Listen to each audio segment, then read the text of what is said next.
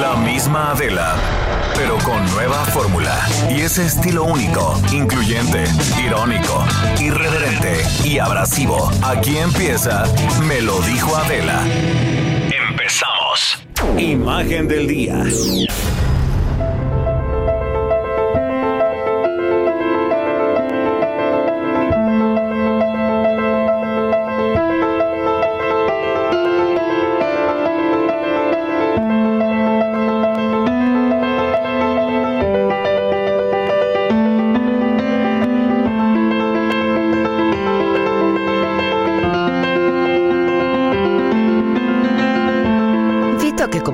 Los días hagamos juntos este ejercicio de imaginación a través de la radio.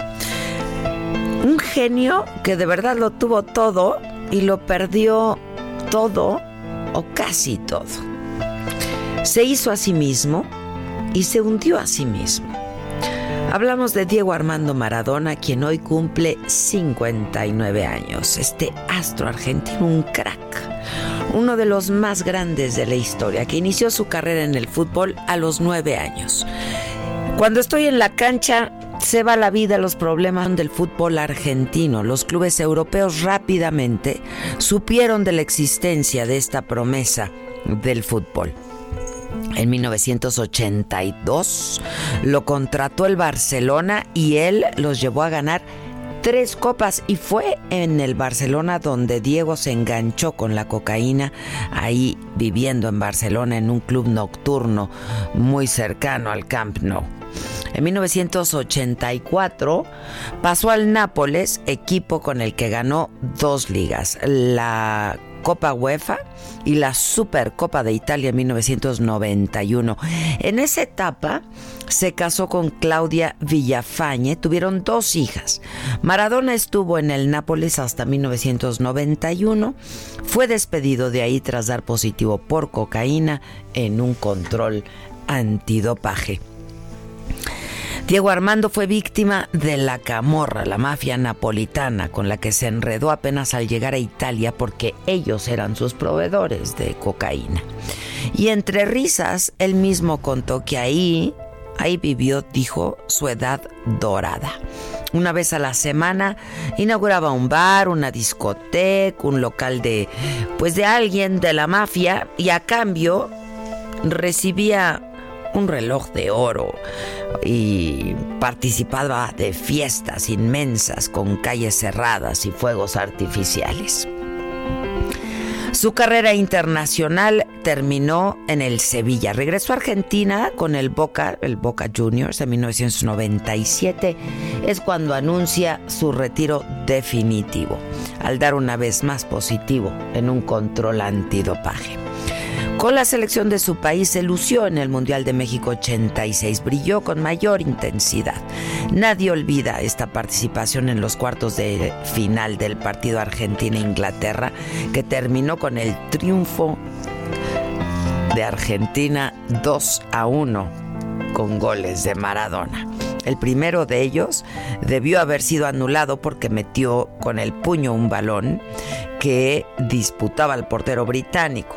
Al preguntarle si había marcado ese controvertido gol con la mano, respondió que había sido la mano de Dios. Y con ese nombre pasó Maradona a la historia. Otro gol que no se puede olvidar es el llamado gol del siglo, una genialidad insuperable, dicen los expertos. Maradona arrancó desde su campo burlando a los jugadores uno tras otro hasta sumar a cinco hombres ingleses y al portero, y así marcó el gol con su legendaria pierna izquierda. Luego de su retiro fue directivo del Boca Juniors, director técnico de la selección argentina, comentarista deportivo, presentador de televisión en México. Durante nueve meses se entrenó a los Dorados de Sinaloa, dejó al equipo en junio pasado para operarse un hombro y una rodilla. Maradona pudo contra todos, menos contra Maradona. Pero pues yo los invito a que nos quedemos con este Diego Armando celebrando un gol con los aficionados, con emoción, con alegría y con esa sencillez que a veces lo caracterizó. De cebollita soñaba jugar un mundial y consagrarse en primera.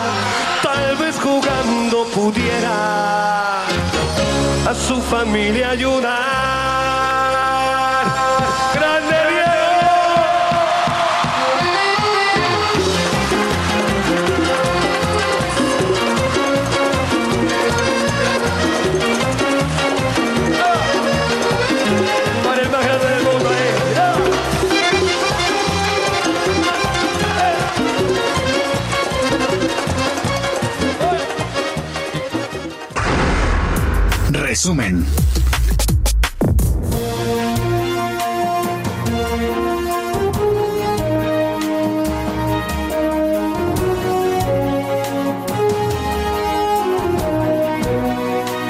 Hola, ¿qué tal? Muy buen día.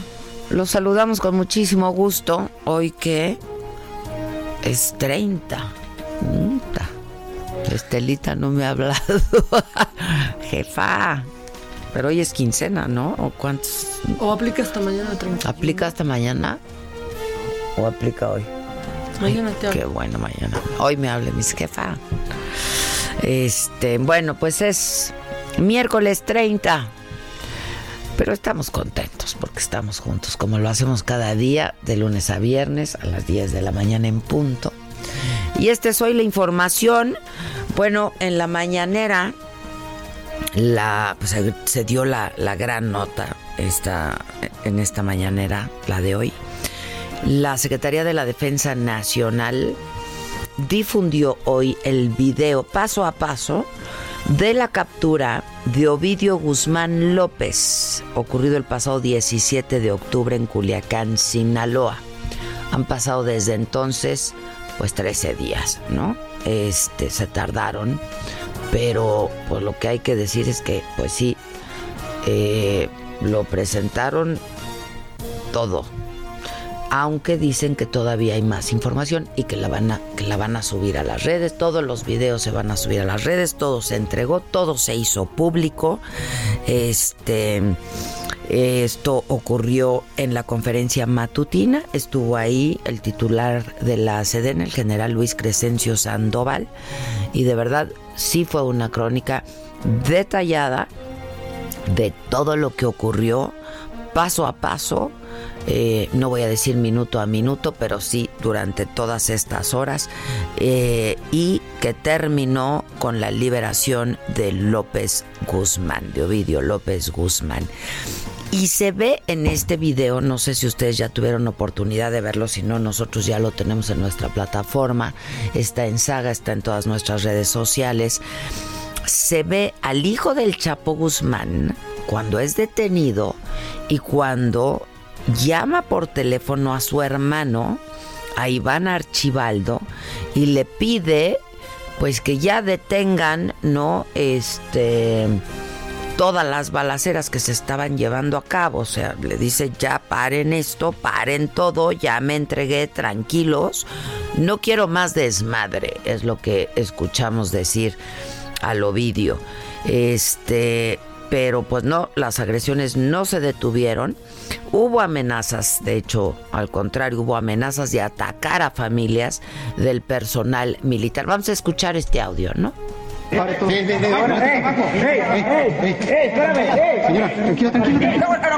No, ¿qué pasa? Tranquilo, Pásale, pásale, Ya le estoy diciendo. Dile a tu gente que pare todo. Dile a tu gente que pare todo. Pare todo. Habla a tu gente que Listo, ya. Sí, sí, no va a pasar nada, tranquila. Tranquila, señora. Señora, señora, no pasa nada. Pase, pase para acá, pásale para acá. Ayúdenme. No se preocupe, señora. Ayúdenme. No somos delincuentes en la tranquilice. No se preocupe. Estamos bien. Estamos bien. Manténla, güey. Mantente, mantén, mantén. Manténganla ahí. Señora, encima del jefe, güey. Tranquila, ven, Ahí es donde está haciendo la, la llamada. ¿Cuánto tienes que estar dentro? No, no tengo. Mis hijas, oigan. Paren. Diles que paren todo. Ya. Ya. Un poquito más de visibilidad. No veo más. Ya no alcanzo a ver más. No, así es. Así. Pásame cinta, pásame cinta. No puedo. Ya. Ya. Ya paren todo, ya paren todo. Ya, paren todo. Eso es lo, lo que está eh, estableciendo él en el teléfono. Tranquilo, que me retire. Ya esto es Pero ya díganles, pues ya, ya no quiero que, ya, ya, ya no quiero que, que, que, que haya desmadre. Hey, Ovidio, páralo. Ya no quiero que haya desmadre, por favor. Bueno, el caso es que no, no paró, ¿no? Este. Y esto fue todo lo que se nos presentó esta mañana, bueno, parte de todo lo que se nos presentó esta mañana. Eh, no hubo preguntas y respuestas, eh, ni al general secretario, estaba también el secretario eh, de Seguridad, Alfonso Durazo, al presidente. El presidente eh, pidió que las preguntas y respuestas fueran mañana, este, porque bueno, pues sí se habían extendido, se habían alargado en toda esta presentación y para que eh, pues la prensa y los reporteros tuvieran tiempo a pues analizar todo lo que se dio, todo lo que se presentó y que ya mañana con los mismos asistentes a la mañanera habría una sesión de preguntas y respuestas. Ahora, ya hay este pues muchas reacciones a lo presentado hoy, hay muchas respuestas a lo presentado el día de hoy. Este a ver, eh, y, bueno, la pregunta que yo me hago y que les hago a todos y que ahora está, eh, está puesta en nuestras redes sociales, en el Twitter, en el Instagram de Adela Micha, es si lo presentado hoy a ustedes les cambia la percepción de lo que ocurrió en Culiacán. Este, participen con nosotros, de hecho, este, bueno, la pregunta es sí o no, pero si quieren dejar algún comentario se los vamos a agradecer.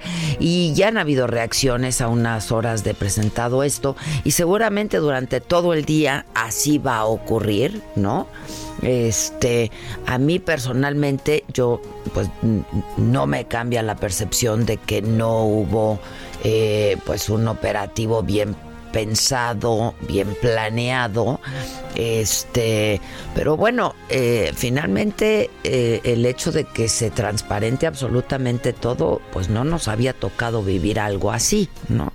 Este, sobre todo por parte de un de un secretario de la defensa que son muy herméticos, que no, pues no, no, eh, pues toda esta información se la guardan, este, etcétera, etcétera. Entonces, bueno, sí por primera vez vimos cómo se sucedieron los hechos, todo el material, este, los videos que se presentaron por parte de la Secretaría de la Defensa, pero pues yo sigo pensando en que fue pues un operativo fallido, ¿no? Este, pues eso, eso no cambia.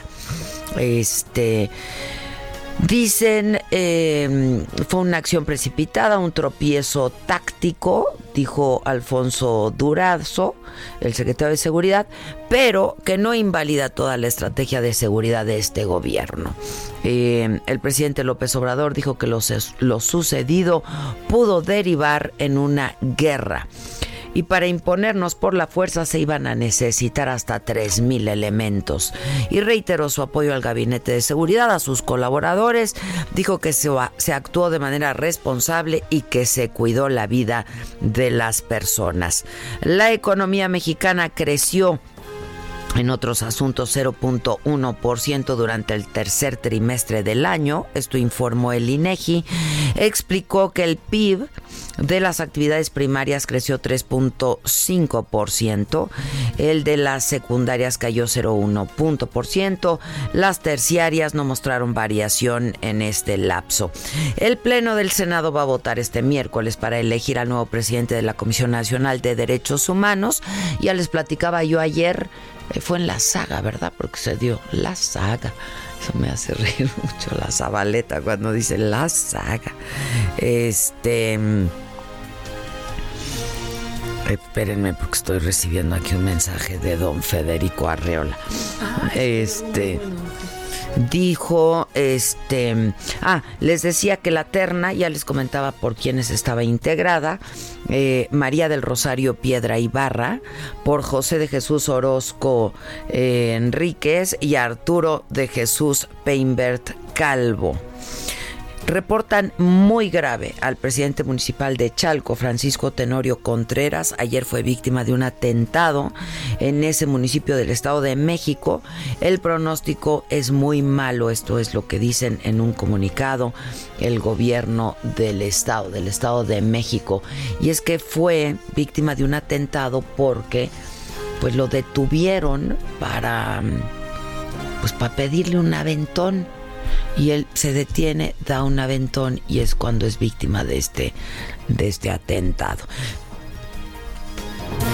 Em, y les decía que hoy el Senado va a votar eh, para elegir al nuevo presidente de la Comisión Nacional de Derechos Humanos.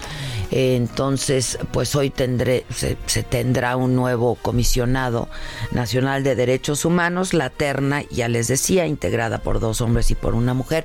Y yo tengo en la línea telefónica al senador Emilio Álvarez y Casa. ¿Cómo estás, Emilio? Hola, Adela, ¿cómo te va? Buen día. Buen día, buen día para ti también. No te he visto hace un rato, no has sido. No, pues es que eres gacha y no me invitas. No, tienes que venir. con todo y todo que tienes el, el, outfit más impactante en redes sociales. Hombre, hombre.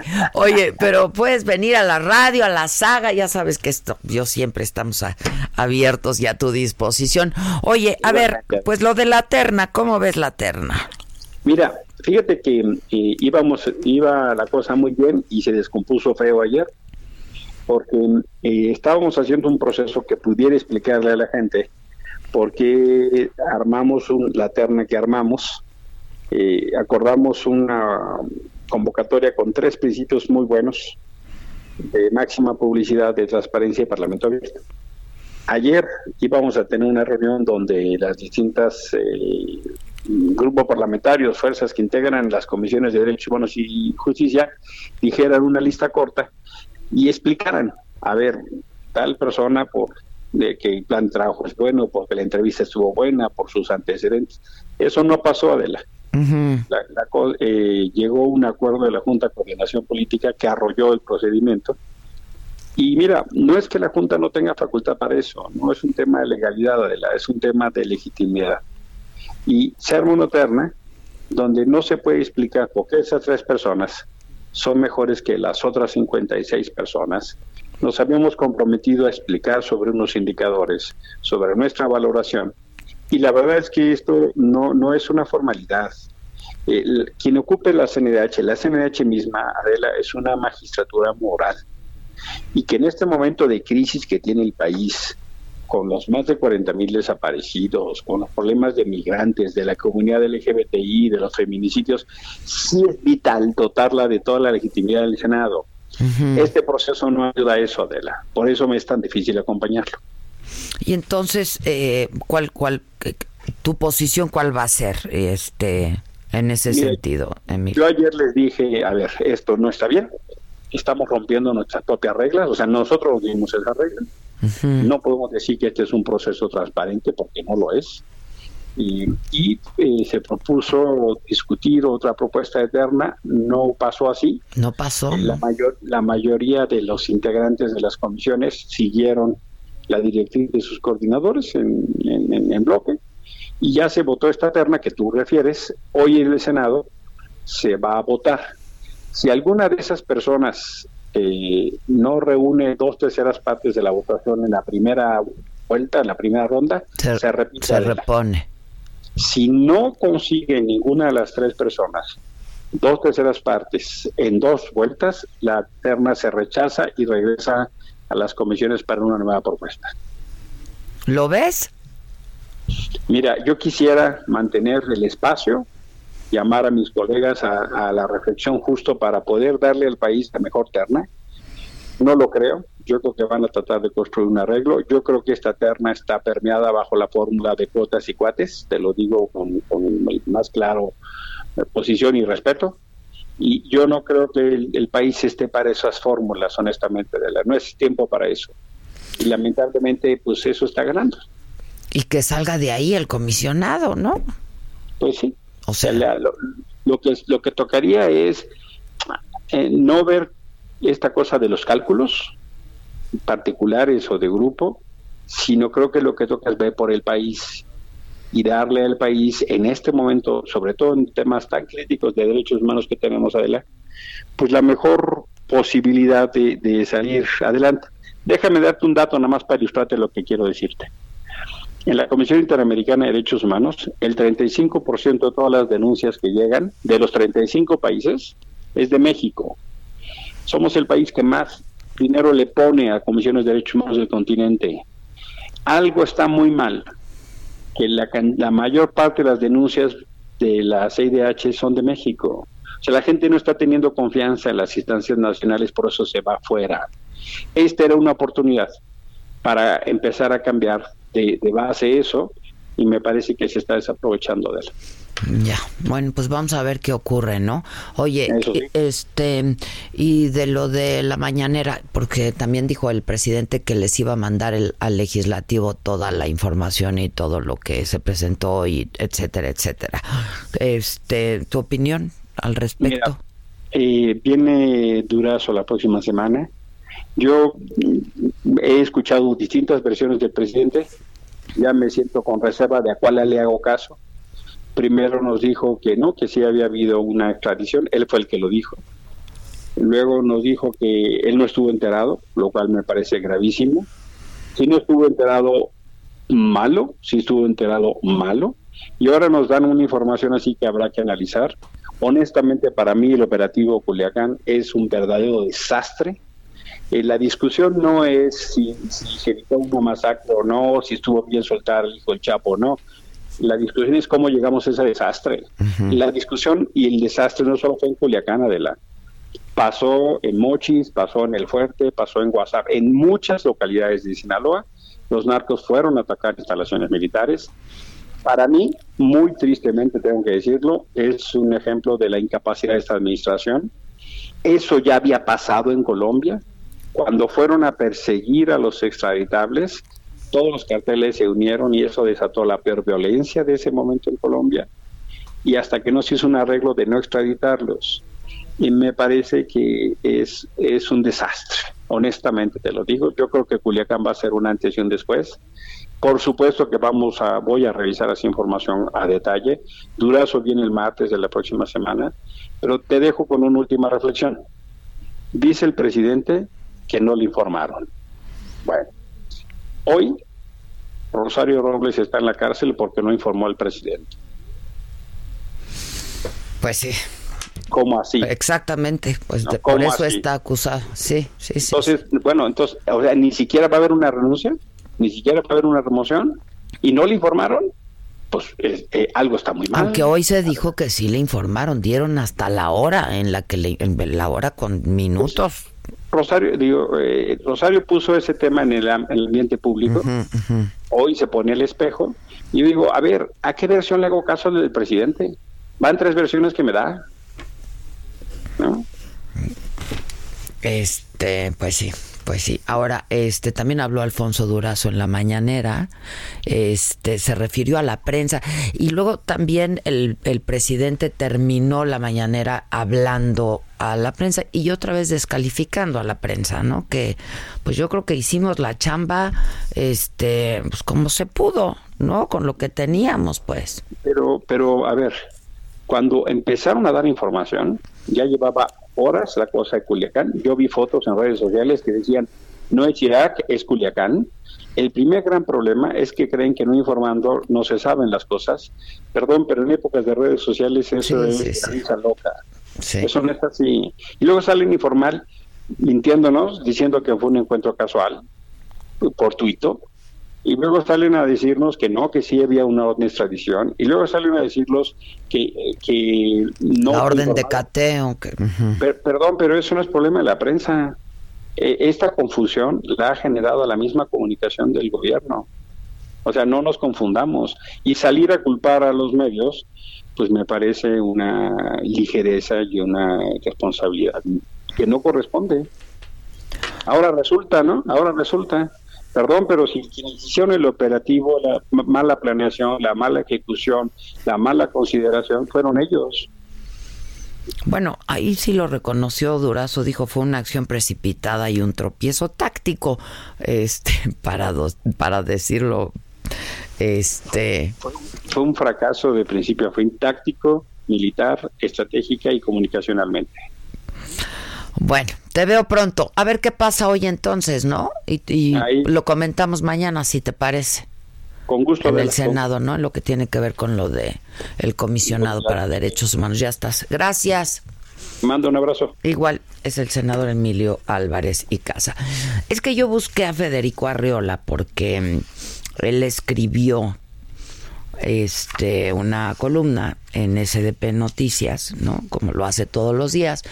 Este, y hoy refiriéndose por supuesto a la exposición de lo que de lo que hizo tanto Alfonso Durazo como eh, el secretario de la defensa en la mañanera y entonces he acordado hablar con él en un ratito más está fuera de la está fuera del país, pero en unos minutos más en cuanto me diga que ya está disponible, le vamos a marcar y vamos a hablar con él porque me parece que también pues es un punto de vista interesante. Ahora sí que por Adela la mesa política de mañana con Nacho Lozano y con este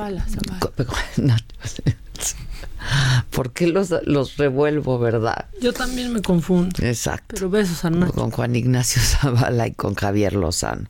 Este, pero bueno, eh, luego de una pausa volvemos a ver si ya podemos tener a Federico Arriola, ¿no? Y continuamos eh, con el con el resto de la información. ¿Cómo te enteraste? ¿Dónde lo oíste? ¿Quién te lo dijo? Me lo dijo Adela. Regresamos en un momento con más de Me lo dijo Adela por Heraldo Radio. Continuamos con el estilo único y más incluyente, irónico, irreverente y abrasivo en Me lo dijo Adela por Heraldo Radio. Deportes.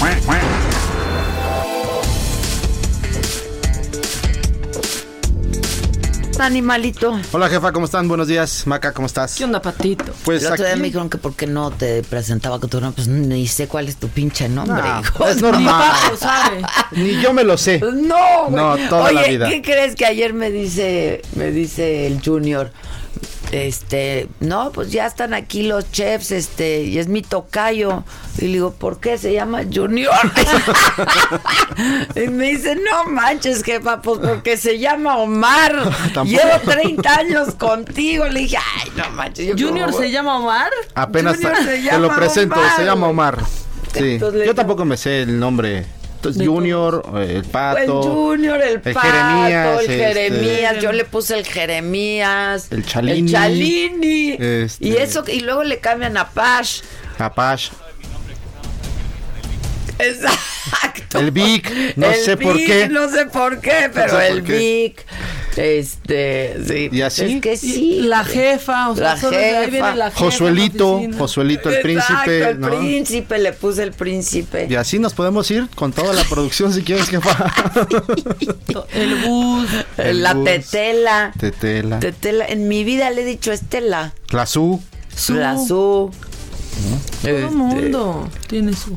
Sí. Hugo Sánchez. El Hugo Sánchez. A mí se me olvida cómo se llama el Hugo Sánchez. Yo no sabía que se llama Brian también el Hugo Sánchez. Sí, se llama Brian Said. Sí. Así está en su WhatsApp, pero no, pues yo le digo el Hugo Sánchez. Sí, es más fácil, ¿no? Entonces, pues mira, una disculpa. No, más no cálido. Pero bueno, ¿qué onda, animalito? Pues nada, jefa, pues eh, que el Sanelo, eh, el, Sanelo, también, el Canelo Álvarez, este, ya se declara listo para el, la pelea que va a sostener este fin de semana. Eh, un, un, compromiso importante, él así lo ha manifestado, eh, dado que va a pelear por su cuarto campeonato mundial en, en diferente categoría. Él sabe y reconoce que va a ser una pelea complicada, pero no obstante, él asume el reto va para adelante y sabiendo que este muchacho pues pega fuerte, eh, esperemos que el próximo fin de semana eh, pues se vuelva a colgar este otro campeonato más en el boxeo. la pelea va a ser en Las Vegas y ayer llegó a Las Vegas muy contento y obviamente la afición mexicana pues, se volcó a los pies del Canelo Álvarez, recibiéndolo con gran gusto, con gran alegría. Y bueno, él así da paso para que el próximo viernes empiece ya la ceremonia de pesaje y el fin de semana este, eh, disputando esta pelea en donde se espera salga campeón el Canelo Álvarez. Sí, está bueno. El Canelito. Y la verdad ha, madurado mucho el Canelo, sí. En la última entrevista que le hiciste eh, se escucha bastante centrado en todos los aspectos, deportivamente, sí. Eh, como hasta en faceta de empresario, ¿no? Y bueno, pasamos a otro tema hemos seguido al Veracruz en sus escándalos, hemos seguido al Veracruz en todo este mal momento que ha vivido desde hace un año y ayer por fin ganó el... Extra, extra, por fin buenas noticias, extra. ¿Un año tenía sin ganar? Después de un año, sí. Ponte porque te pusieron una... Extra, extra, por fin buenas noticias, extra. Exactamente, sí. Pues, muy buenas noticias para Veracruz. 42 eh, partidos, 41 partidos sin ganar, sin conocer el triunfo, eh, el conjunto del puerto, pues por fin se alzó ya con una victoria. Después de que les pagaron, ya recibieron su salario, ahora sí ganaron los muchachos. Y eh, bueno, eso no los los mete a liguilla ni, ni, nada, pero por supuesto que es un buen resultado para, para el conjunto veracruzano. Eh, las imágenes del, del, encuentro se las llevó el portero Sebastián Jurado, este jovencito que desde que debutó no había conocido lo que es ganar en la primera división y el día de ayer que finaliza el partido se hinca en la cancha, corren los compañeros a abrazarlos y él se levanta eh, pues con las lágrimas en el rostro pues, sabiendo lo que es ya ganar en el fútbol mexicano como profesional. Pues sí. Y rápidamente última, última noticia jefa que tenemos que se alargó la Serie Mundial hasta el séptimo encuentro. Eh, los Nacionales de Washington vencieron a los Astros de Houston 7 por 2, eh, lo que obliga a que se juegue la Serie Mundial el séptimo partido, donde ya se va a definir al, eh, al campeón de la Serie Mundial del Clásico de Otoño. Y el día de hoy se va a disputar este encuentro en donde mexicanos tendrán participación. Así el mundo de los deportes. Entonces no molesten hoy a AMLO, ¿eh? que ha seguido de cerca ya la Serie, Mundial. Ah, resumen ha hecho. Hoy no le den lata a esa hora. Así es. Pues así el mundo de los deportes, jefa. Gracias, muchas gracias. Caliente.mx. Más acción, más diversión presenta. Se acaba la temporada regular de la Liga MX. A pocas semanas de que entre la liguilla, muchos equipos doblan esfuerzos para buscar clasificar. Tal es el caso de Pachuca y Monterrey. Tuzos, con apenas un punto arriba sobre Rayados, querrá aprovechar ser local y amarrar tres unidades que le permitan arañar la octava posición. ¿Será que los Hidalgo logren su cometido? Si te late que sí, entra en este momento a caliente.mx, métele 400 pesos a su favor y cobrarías hasta 940 pesos. Descarga la app, regístrate y recibe 400 pesos de regalo. Vive al máximo tu pasión. Entra ahora a caliente.mx, regístrate y recibe 400 pesos gratis para que comiences a apostar en vivo a tu deporte favorito. Recuerda que al jugar con nosotros podrás disfrutar del streaming de las mejores ligas del mundo. Caliente.mx, más acción, más diversión. Caliente.mx, más acción, más diversión presentó. Familia, les presento a mi novio. Juega foot, básquet, golf y boxea. Los finas juega rugby y es amante de los caballos. Si juegas con nosotros, juegas en todos los deportes. Baja la app y obtén 400 pesos de regalo. Caliente.mx. Más acción, más diversión. Seguro de que QSP 404.97. Solo mayores de edad. Términos y condiciones en caliente.mx. Promo para nuevos usuarios. La entrevista.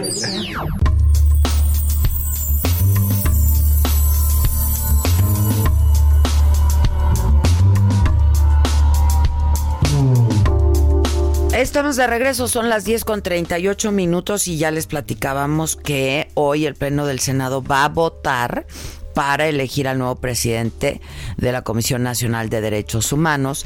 Hay una terna y les decía que en esta terna hay dos hombres y una mujer. Esta mujer es Rosario Piedra Ibarra y yo la tengo en la línea telefónica. Rosario, ¿cómo estás? Buen día. ¿Me escuchas, Rosario? Perfectamente. A ver, ¿tú a mí me escuchas? Ahí estoy, ahí estás, perfectamente, ya te escucho. ¿Cómo estás? Muy bien, ¿cómo estás, Adela? Muy bien también. Oye, antes que cualquier otra cosa, salúdame mucho a tu madre. este y felicitármela mucho. Eh, ¿Cómo está? ¿Cómo está de salud? Pues bien, o sea, está bien, pero pues su salud es frágil y por eso la tenemos que, que cuidar mucho, pero está bien, bien estable. Bueno, salúdamela mucho. Cómo no, con eh, mucho gusto. Oye, a ver, cuéntame, este, mm, tú has dicho que la comisión necesita una reestructura de fondo. De hecho, has propuesto hasta cambiarle el nombre. Eh, sí, o sea, pero lo más... Que es lo de menos, ¿no? La verdad. lo, de menos es el nombre. Lo que tiene que cambiar es su, su forma de operar en cuanto a que sea una comisión que no trabaje desde el escritorio, sino siempre de mano de las víctimas, o sea, que sea una comisión dinámica, independiente y siempre respaldando a todos aquellos ciudadanos o, o gente del pueblo de que se hayan violentado sus derechos. Ahora, a ver, este María, tú eres muy cercana al presidente y esto, este, pues tiene sus pros y sus contras, ¿no? Porque pues se trata de que sea una comisión pues completamente independiente y autónoma. Y eso es algo que se ha señalado mucho eh, cuando se dio a conocer tu nombre, de la cercanía que tú tienes con el presidente Andrés Manuel López Obrador. Eh, ¿Qué nos dices al respecto?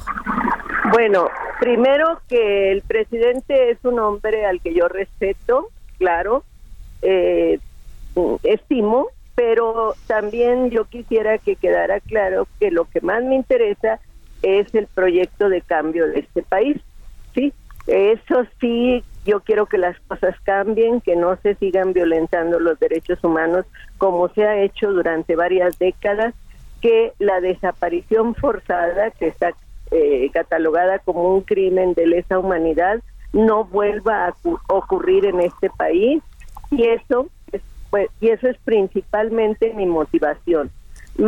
bueno, sí, aquí estamos, aquí ah, estamos, te escuchamos. Más que más que cercana al presidente, o sea, estoy cercana a un proyecto y esto es lo que me motiva. O sea, ese cambio que tiene que darse, si no este país no va a aguantar más. Y bueno, y soy cercana a mis compañeros eh, víctimas, de los familiares que todos hemos sido víctimas, a los nuevos familiares de los desaparecidos de más recientes de estos dos últimos sexenios y a todos aquel ciudadano de cualquier eh, em, capa social o de cualquier eh, inclinación política en el que se hayan violentado los derechos. Y creo que esto lo hemos demostrado eh, con hechos y no con palabras. O sea, en nuestro comité hemos defendido no solo a víctimas de, que participaron en aquella lucha de los años 70, sino que se nos han acercado familiares de policías, de soldados que han que han sido violentados en sus derechos y nosotros hemos los hemos incluido en nuestras listas y hemos defendido sus derechos. Entonces, eso es lo que debe de existir en este país, la imparcialidad de la justicia. Y bueno, o sea, eh, yo soy también muy cercana a mi conciencia y, eh, y no puedo traicionarme a mí mismo ni a la memoria de mi hermano y de muchos otros compañeros que están en esa calidad de desaparecidos. Si esto llega a incomodar a cualquier gobierno, pues lo siento mucho, pero esa es mi prioridad, defender los derechos de toda la sociedad. Bueno, vamos a ver qué pasa en el transcurso de hoy. Ahora, el hecho de que seas mujer, y por eso mi, mi interés de buscarte ahora, porque no ha habido muchas candidatas mujeres, ¿no? En todo caso. Hubo solo una eh, mujer en todo lo que tiene de, fundada la comisión. Creo que fue eh, Miriel Rocati, si mal no recuerdo. Michelle Rocati, sí. Sí, creo que fue la única que ha presidido esta comisión. Bueno, precisamente yo creo que la misma lista de los aspirantes ahí demuestra cómo eh, falta esa pues valentía, esa este participación de las mujeres. Eh, fuimos 12 mujeres nada más las que nos registramos y 45 hombres, entonces es una desproporción muy grande.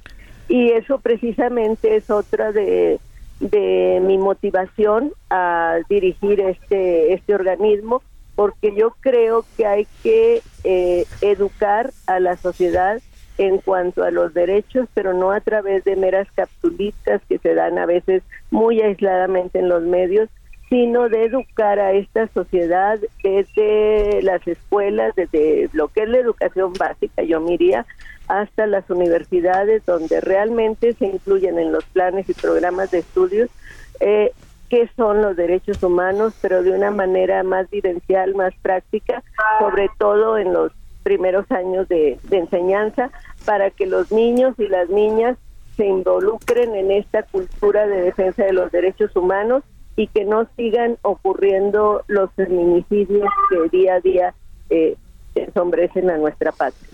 Eh, finalmente te pregunto tu opinión de lo que se presentó en la mañanera de hoy sobre los hechos eh, y cómo el proceder del gabinete de seguridad en Culiacán. Eh, no tuve la oportunidad de verlo porque estaba precisamente en otra entrevista, pero no sé qué fue lo que se presentó.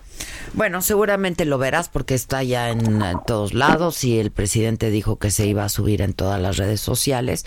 Si te parece, pues lo, lo, lo platicamos mañana una vez que sepamos la decisión del Senado el día de hoy en relación a esta terna que se ha presentado para encabezar y dirigir la Comisión Nacional de Derechos Humanos. ¿Te parece? Bueno, me parece y hago un, este, bueno, desde aquí un reconocimiento, una, mi agradecimiento a las comisiones de senadores por incluirme en esta terna y también pues mi reconocimiento a todos los aspirantes y a, y a las otras dos eh, personas, en este caso varones, que están en esta terna. Buenísimo.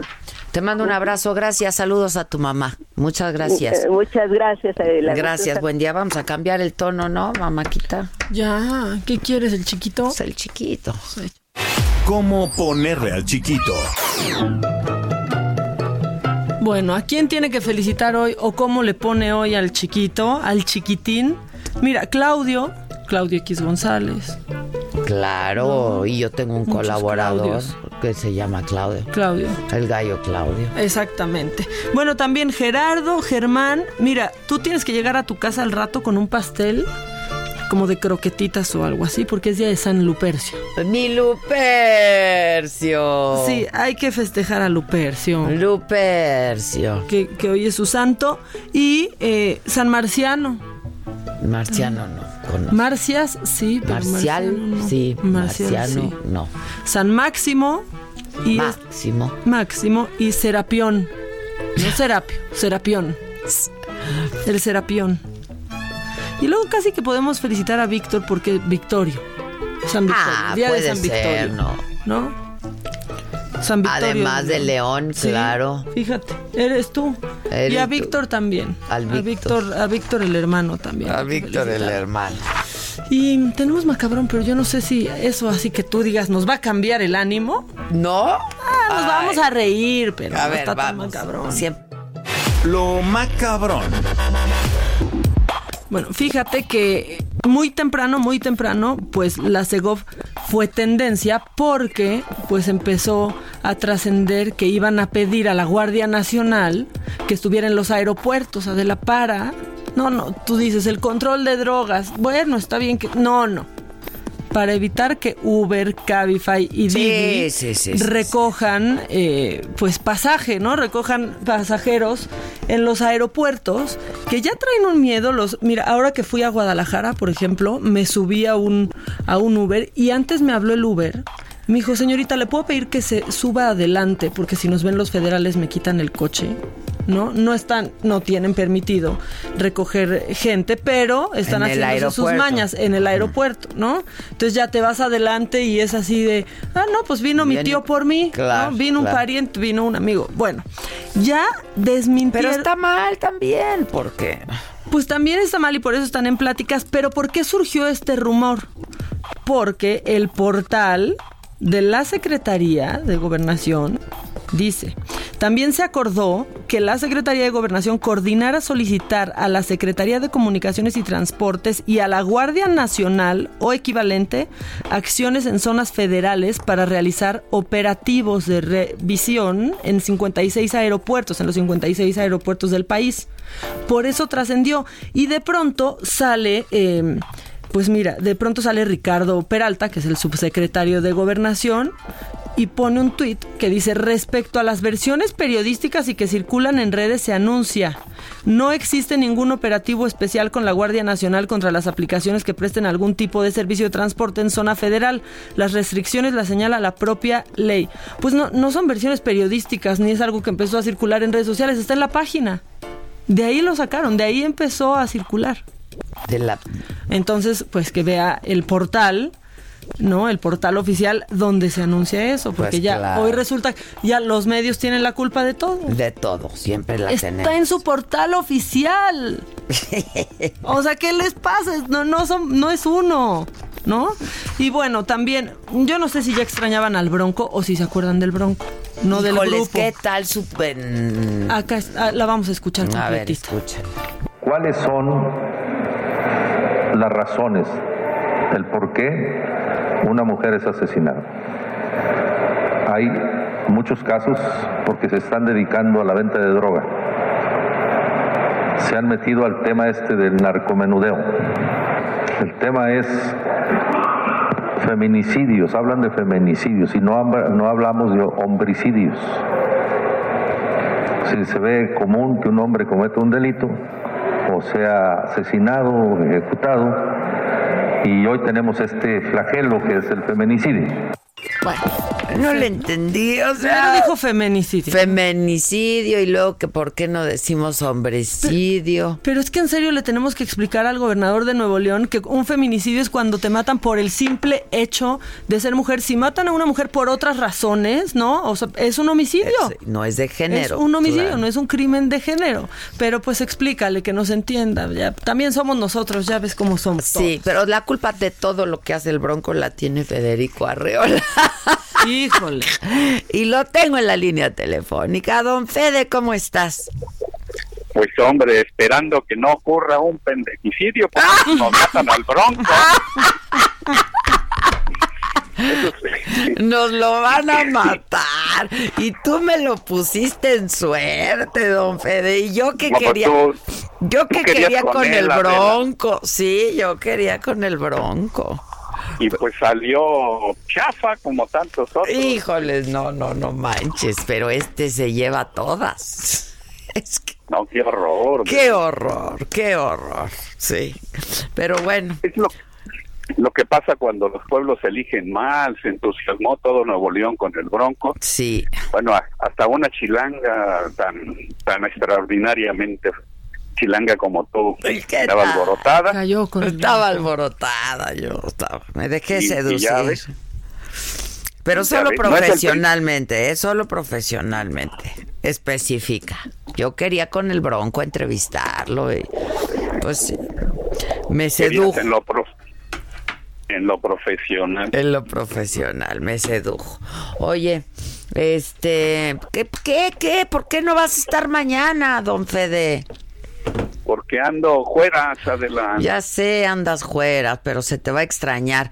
Se va a poner bueno, pero no tan bueno si no estás.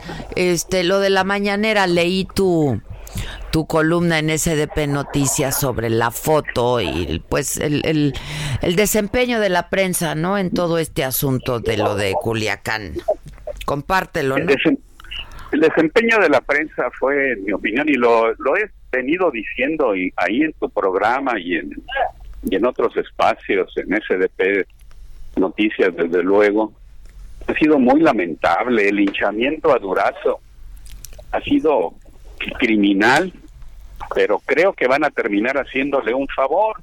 El, hoy López Obrador lo fortaleció las exigencias de que lo cesara se dieron a diario, incluso de maneras muy vulgares, como eh, co- como la, lo que expresó el jueves pasado ahí en el Heraldo Radio el señor eh, Javier Lozano, que ya ves que este cómo se expresa.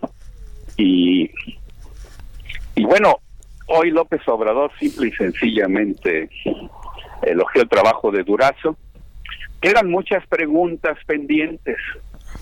Yo sigo pensando que, bueno, López Obrador admitió que él no sabía del operativo, Durazo tampoco sabía, habría que averiguar hasta dónde tienen autonomía los, los responsables ya en el campo más abajo de, realizar estas acciones.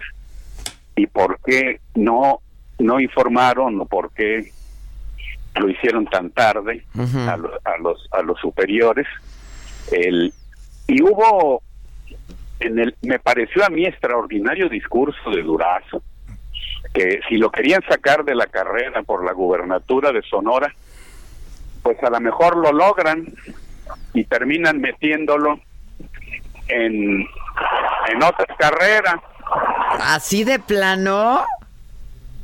Pues mira lo que pasó. Acuérdate que Marcelo Ebrard era un colaborador importante, pero no el, el favorito para ser jefe de gobierno después de López Obrador en, en el 2000, 2004, 2005, cuando Fox decidió correrlo, ¿te acuerdas? Sí, claro, claro. Lo, lo echó de la Secretaría de Seguridad Pública del entonces Distrito Federal.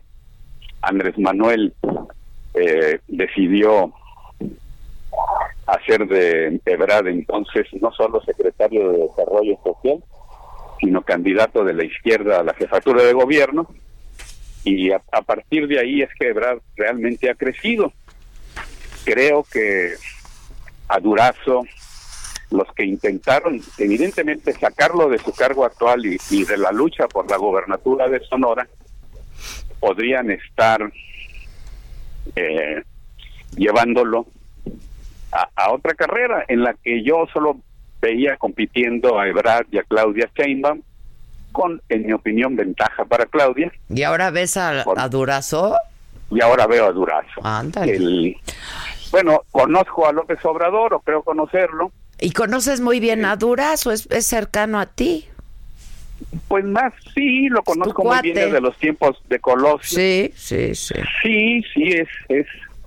Pero no digo esto por cuate o no cuate. Luego a Durazo lo he criticado bastante en otras ocasiones. Este, el, yo he visto la lealtad de Durazo a López Obrador desde que llegó ahí en 2005, 2006 después de que, años después de que tuvo un gesto muy fuerte y muy importante de renunciar al gobierno de Fox denunciando a, Marta Sagún, Por, por, por, corrupta.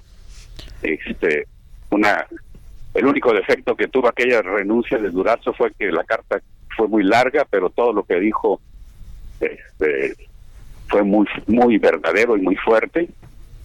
Ahora Durazo lo quisieron matar, eh, eh, columnistas de todo tipo, todos, este, hasta gente gente muy muy prudente y muy seria como Ernesto Villanueva que escribe en SDP Noticias y en Proceso y gente pues mucho más frivolona pero es lo que este, hacemos la prensa, ¿no? Fede, o sea, tampoco... Ah, ah, la prensa lincha no, no lincha, pues, se, ha convertido en una prensa justiciera con la que muy probablemente no estemos de acuerdo tú y yo, pero no es nada nuevo, es decir, lo que vimos en contra de Durazo no es algo que no hayamos visto eh, pues con otros funcionarios públicos, ¿no? Recientemente.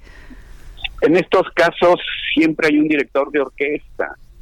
El cuando ves la, misma columna y los mismos argumentos, casi las mismas palabras repetidas tantas veces, pues caes en la conclusión de que alguien los, los está manipulando. También mm. conocemos eso, sabemos que hay operadores muy hábiles. Pues sí. Y, y en este gobierno es más fácil manipular prensa, puesto que el gasto dedicado a los medios ha disminuido notablemente y solo lo están dirigiendo a los medios, no a los periodistas y solo a los medios más serios. El, entonces, no es difícil manipular estas cosas. López Obrador, después del discurso de Durazo, expresó unas durísimas críticas a la prensa. Eh, en particular, por una fotografía falsa eh, difundida en, muchos lugares en la que se decía que era sobre todo en redes sociales. A mí me estuvo llegue y llegue y llegue por todos lados seguramente a ti pero salió no a mí me llegó muchísimo y yo reclamé a la editora en jefe de SDP Noticias por qué no la sacábamos a Elizabeth Flores Liz Flores majadera en Twitter, así se llama ella en Twitter. Sí, ya. Este, pero no es tan majadera, es, digamos, es educadona. Ajá. Nomás ahí la dejo. Este, y me dijo con toda educación, casi, casi que no fuera yo, güey, que esa era una foto de la que no teníamos ninguna idea de, de su origen, de su intención, de quién la tomó, de para qué, de quién la difundía, y que ella era de la idea de no publicarla, y pues yo estuve de acuerdo. Y me dijo, si alguien por error la sube, porque hay mucha independencia en los editores, pues la voy a quitar y yo estuve de acuerdo. Sus argumentos me, me convencieron y me vencieron. Pero salió en medios muy serios. Sí, sí, sí. En, prácticamente todos. Y eso es una irresponsabilidad. Ahí todos los medios que la publicaron y no corrigieron, o, y, la, y la publicaron porque pensaron que era importante y no corrigieron el error cuando lo supieron, pues cayeron en una falta ética grave, no no tienen ninguna justificación, ni modo que me digas que así es el periodismo. No, Así, es el, amarillismo. Así es la mentira.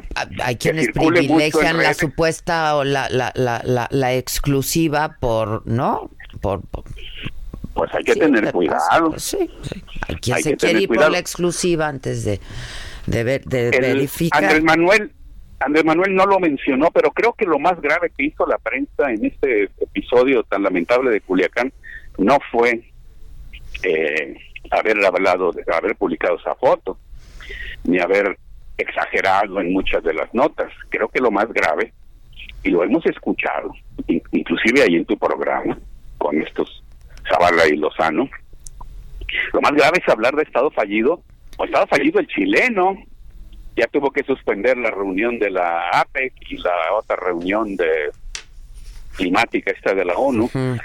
ese, sí es un estado fallido. Ecuador no resistió unas manifestaciones. El mismo Estado español no sé si resista el, el, el, empuje del independentismo catalán. El, esos, esos son estados fallidos o cerca de serlo.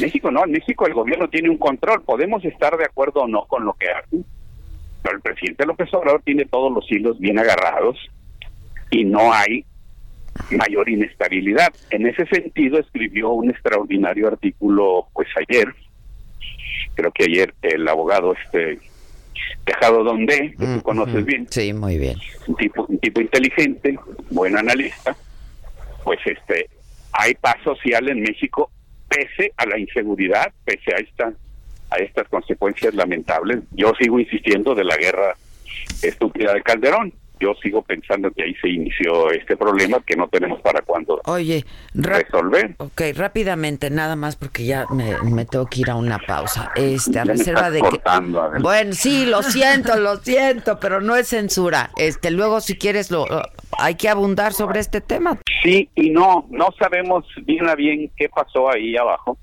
El, si hubo filtraciones, si no las hay. Como dijo Durazo, un operativo, por fallido que sea, no anula una estrategia. El, a mí me gusta el ciclismo, el Tour de Francia son tres semanas de etapas. Que, a un ciclista de los favoritos le vaya mal en una etapa no significa que le vaya mal en todas. El, el, yo creo que lo que hizo hoy el secretario de la Defensa, un ejercicio de de extraordinaria apertura que debemos agradecer. Sí, hay que celebrarlo, sí, hay que aplaudirlo, no lo habíamos nos haya visto antes. Nos haya gustado o no lo que pasó. El, bueno, hubo terrorismo, los narcos no habían respondido con ese nivel de, de tomar niños, tomar familias, tomar edificios. Sí, sí, imagínate, el Estado pudo haber enviado, como dijo López Obrador, dos mil elementos y helicópteros con armas muy potentes y pues mataba a todo mundo, pero a todo mundo es todo mundo. Pues, pues, no, no se trata de hacer de las ciudades mexicanas campos de batalla. Hay que buscarle. Te voy a cortar, Fede. Te voy a cortar, Fede. Pero pues, hablamos pues, al ratón. Oye, estás muy internacional. No, estoy jubilado, Adela, y me la paso y te la pasas. Paseando. Pues qué bueno, me da gusto, pero te voy a extrañar mañana. Hablamos al rato, ¿te parece? Una, sí, señora, un abrazo. Igualmente, gracias Federico Arriola. Si quiere leer su columna completa, está en SDP Noticias. Estuvo bien porque pues él dice, yo me pronuncié a favor de que se publicara la foto, ¿no? Él también, pues... Sí, iba este, con la ola. De íbamos con la ola, ¿no? Ahora, no, yo tampoco creo en el periodismo justiciero, pero pues el periodismo lo que tenemos que hacer es cuestionar, señalar, y ante la ausencia de información, pues este... Y, Buscar. ¿No? Y con las redes ahí, pues no hay de otra. Vamos a hacer una pausa, regresamos con una historia, una, una historia es muy conmovedora, una historia increíble. Al volver. ¿Cómo te enteraste? ¿Dónde lo oíste? ¿Quién te lo dijo? Me lo dijo Adela. Regresamos en un momento con más de Me lo dijo Adela por Heraldo Radio. Continuamos con el estilo único y más incluyente, irónico, irreverente y abrasivo en Me lo dijo Adela por Heraldo Radio. La entrevista.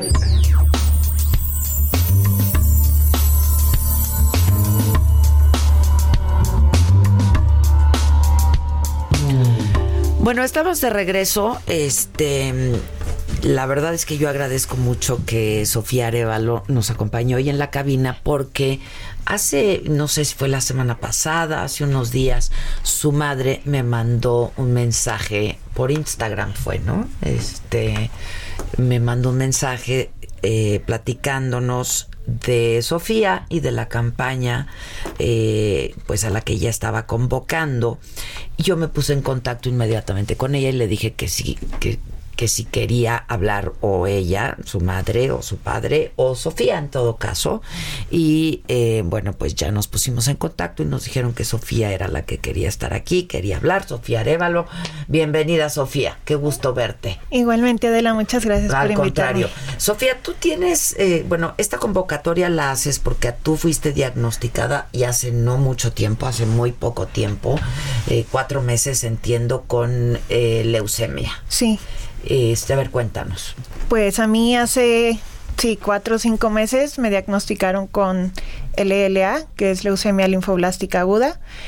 Este, la verdad es que sí fue como un shock para mí porque yo no, pues yo no me sentía mal. Estabas perfectamente sana, digamos, hasta ese momento siempre te había sentido bien. Sí, pues era una atleta de alto rendimiento, entrenaba, comía sano. Entonces, pues los síntomas que padecen para una leucemia, pues la verdad es que se ocultaban mucho con el deporte, que es cansancio, moretones, mi deporte es de mm. alto impacto y entonces pues los moretones son normal. Tú lo veías como consecuencia de tu entrenamiento, digamos. Así es. Okay. Entonces hasta que se me presentó fiebres muy altas, que pues eran muy raro porque aunque no me sentía mal, pues fiebre de 40 mm. grados, pues no era. Entonces fue ahí cuando me checaron y el doctor dijo, vio mis estudios y me dijo, o sea, de aquí te vas a urgencias. Yo todavía pues decía, pues urgencias no me siento mal. ¿Qué, estudios Te hicieron, perdón? Estudios de sangre, una biometría hemática, que fue donde salió las plaquetas, que es como que lo que sale bajo. Sí, está mal. Ajá. O sea, una, un rango normal es de 150 mil a 450 y yo estaba en 17 mil. Mi hemoglobina estaba en 5 cuando el normal es entre 12 a 16. O sea, realmente... Lo... Era tu médico de siempre. El sí, el general. tu médico y dijo, de lleguen, la familia, digamos. Sí, lleguen al hospital y no se muevan hasta que encuentren un hematólogo y los atienda la verdad es que estábamos, pues, ¿qué está pasando, no? Al principio decían, es una anemia, pero a mis papás por otro lado ya les estaban diciendo, puede ser que sea leucemia. A mí no me decían pues, absolutamente nada. Ajá. Entonces, lo que les preocupaba a los doctores y decían es que si ustedes la mueven o ella se va a entrenar, porque yo me iba a competencias, si ella se va a competir ahorita y tiene una caída, o sea, le da una hemorragia y un derrame cerebral y pues nadie sabe cómo hacerle y hasta, hasta aquí queda. Entonces sí fue como un, un shock bastante grande. Sí, sin duda. Inmediatamente te diagnosticaron. Sí. Este y desde entonces has recibido un tratamiento. Así es. ¿Qué has aprendido de esta enfermedad? Digo, lamentablemente te toca aprender de esta enfermedad, pero ¿qué has aprendido de esta enfermedad? Pues a lo largo del mes y medio que estuve internada, te van haciendo diferentes estudios para saber qué tipo de leucemia tienes.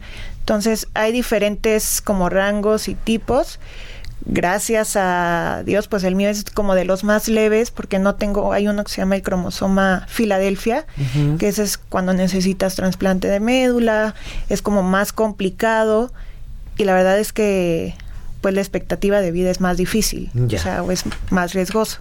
Entonces el no necesitar trasplante de médula era un buen pronóstico. Lo único difícil en mi caso es el tipo de sangre que yo tengo mi tipo de sangre es B negativo y es el segundo tipo de sangre más, raro en el mundo. o sea, solo 1.5 de la población en el mundo lo tiene. Lo tiene. Entonces, solo me pueden donar B negativo u O negativo. Entonces, ese fue como nuestro reto mientras yo estaba en el hospital. Ok. Y eso se superó. Sí. Afortunadamente. Este, ahora, ¿en qué consiste tu tratamiento? ¿Qué te han dicho los médicos y cuánto tiempo tarda? Pues por lo que me he informado y todo eso, dura más o menos en un rango de 3 a 5 años. A mí la verdad me extrañaba porque pues yo por lo que escuchaba es una enfermedad pues en niños.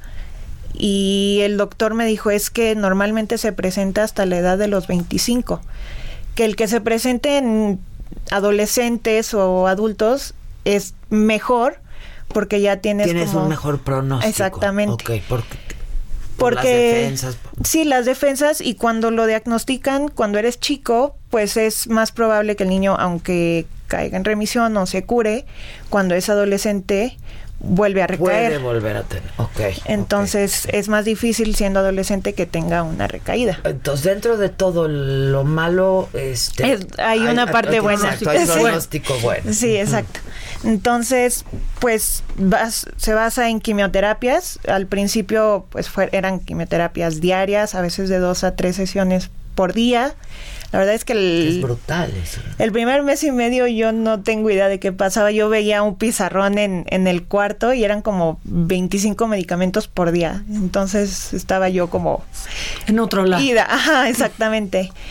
Estuve como un mes en descanso que fue como de julio a agosto.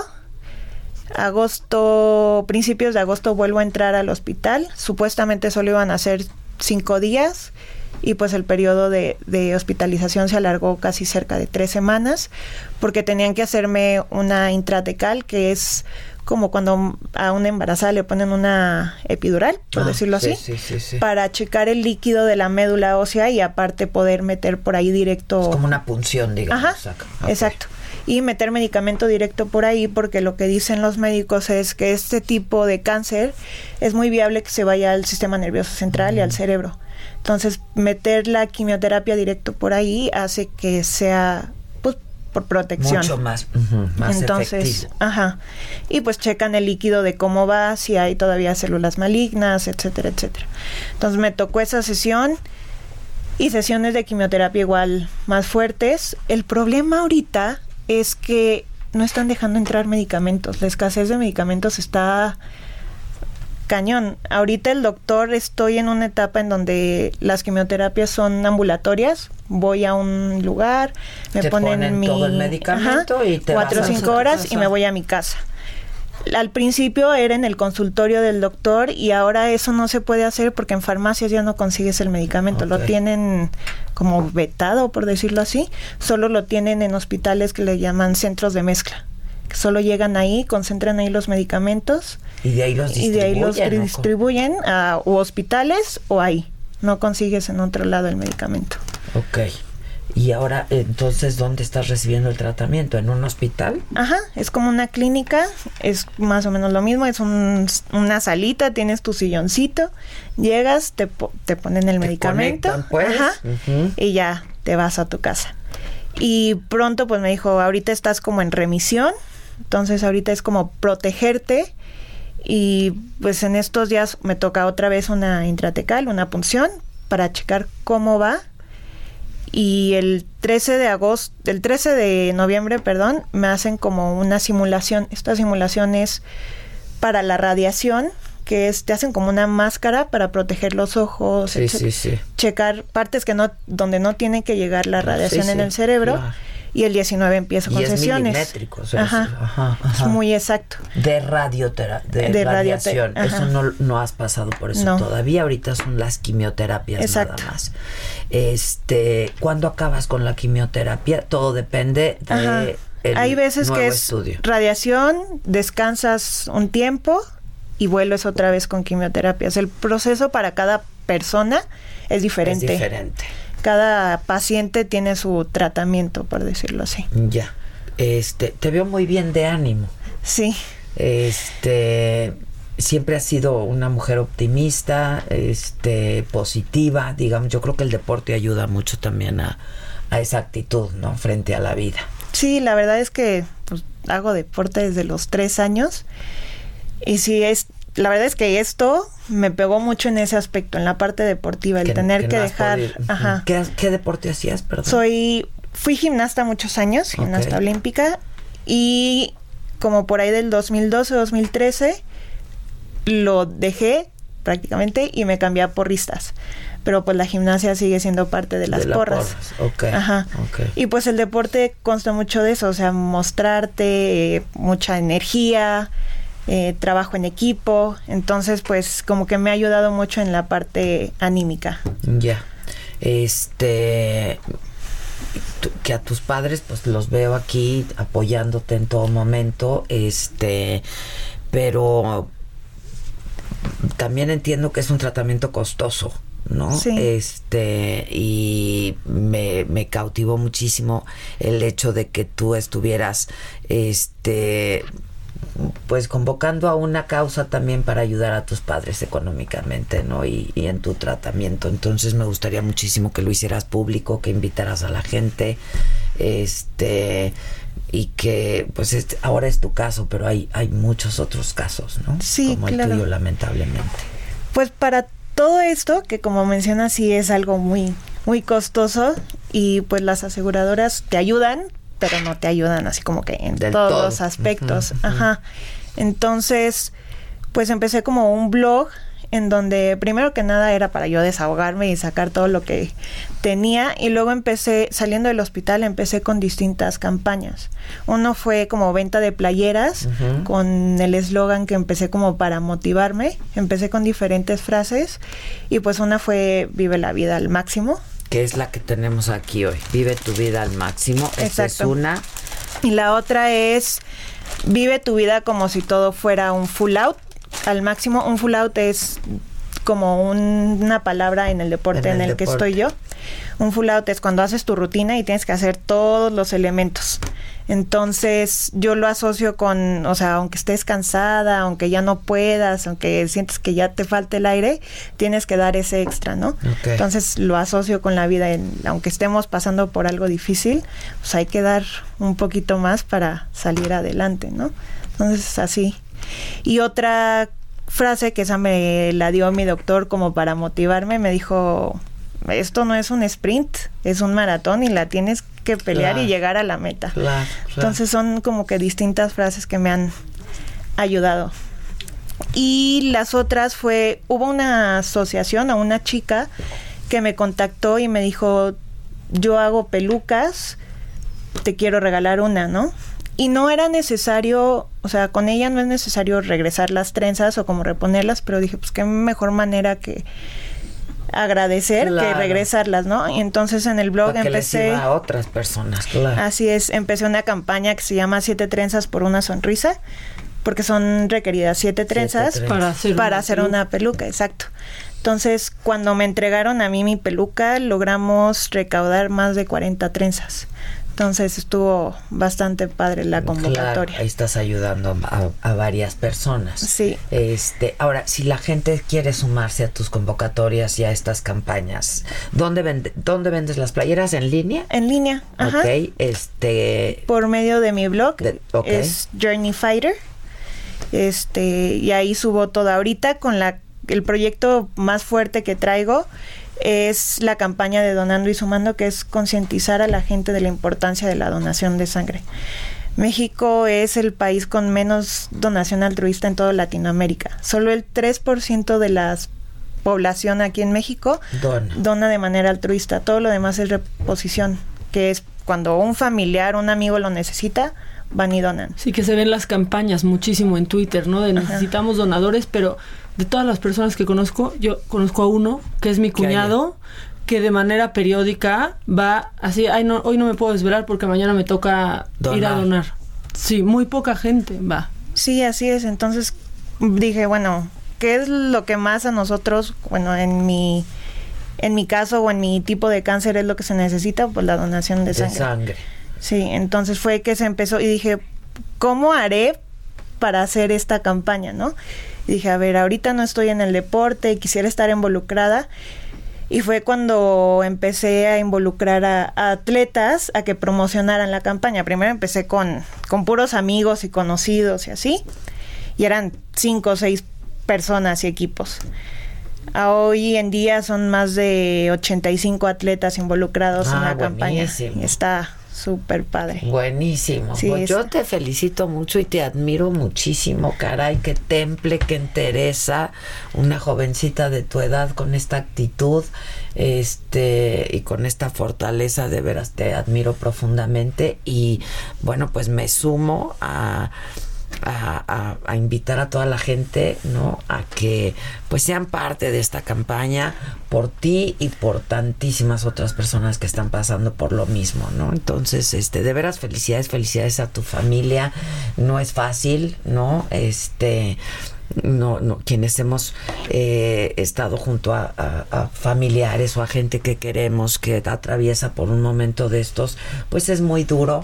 Este, toda la familia sufre muchísimo y pues yo te, de veras te aplaudo y te admiro profundamente y de veras felicidades y seguramente vas a estar muy bien y a través tuyo vas a ayudar a muchas otras, a muchas otras personas. Muchas gracias, Adela. No, de Muchas verdad. gracias. Muchas gracias a ti, Sofía. Sí, muchas gracias a ti. lección. Y ahora este nos dejas todos los datos de tu blog para que los subamos. Sí, claro. Y yo estoy segura que muchísima gente va a querer este participar de esta campaña. Eh, Tú estabas estudiando, habías terminado de estudiar, eh, Eh, hiciste un... Estoy estudiando la carrera Ok, ¿qué y estudias? Dirección de Administración del Deporte. Ah, ok, Sí. ok. Y bueno, gracias a, a Dios, el doctor me dio luz verde para seguir estudiando. Me dijo, la verdad es que prefiero que estés activa, Ocupada que estés que, ocupada, claro, que estés pensando me en dice, otras cosas. A comparación de otros doctores que los quieren así en una burbuja, no se muevan, no hagan nada. Mi doctor ha sido increíble y me dijo, no, o sea, necesito, porque la parte psicológica y la parte Todo, anímica todo, todo es me dice, es una parte muy importante de, de ¿Quién es tu todo esto". médico? Se llama el doctor Velázquez, es hematólogo. Es muy bueno. La verdad es que mis respetos para el doctor. Pues un saludo desde aquí y este y gracias por acompañarnos. No, a ustedes gracias por estar invitarme. aquí. No, al contrario. Vas a estar muy bien y este venos a saludar con frecuencia. Sí, claro. ¿Sale? Gracias. Este, muchas gracias. Entonces, se venden camisetas, eh, se invita a que la gente donemos sangre y Trenzas. y las trenzas. trenzas y las trenzas. Buenísimo. Yo te la debo, pero Sí, te ayudo con no la sangre. Yo te la debo, pero con la sangre cuentas conmigo. Oye, aplausos, ¿eh? Gracias. De veras, muy bien. Muchas gracias. Gracias a ti. Vamos a hacer una pausa. Ella es Sofía Arevalo y su blog, repíteme tu blog. Journey Fighter. Journey Fighter. Así en todas las redes, por lo que veo, ¿verdad? Sí, así Facebook, Instagram también. Y Ahora lo subimos para que la gente sepa cómo se escribe y todo. Sí, claro. Journey Fighter. Ya estás. Buenísimo. Gracias. Buenísimo. Gracias. Eh, y gracias a tu familia por la confianza, ¿eh? Muchas gracias. Gracias. Vamos a hacer una pausa y volvemos. Todavía tenemos un ratito. ¿Cómo te enteraste? ¿Dónde lo oíste? ¿Quién te lo dijo? Me lo dijo Adela. Regresamos en un momento con más de Me lo dijo Adela por Heraldo Radio. Continuamos con el estilo único y más incluyente, irónico, irreverente y abrasivo en Me lo dijo Adela por Heraldo Radio. Comunidad.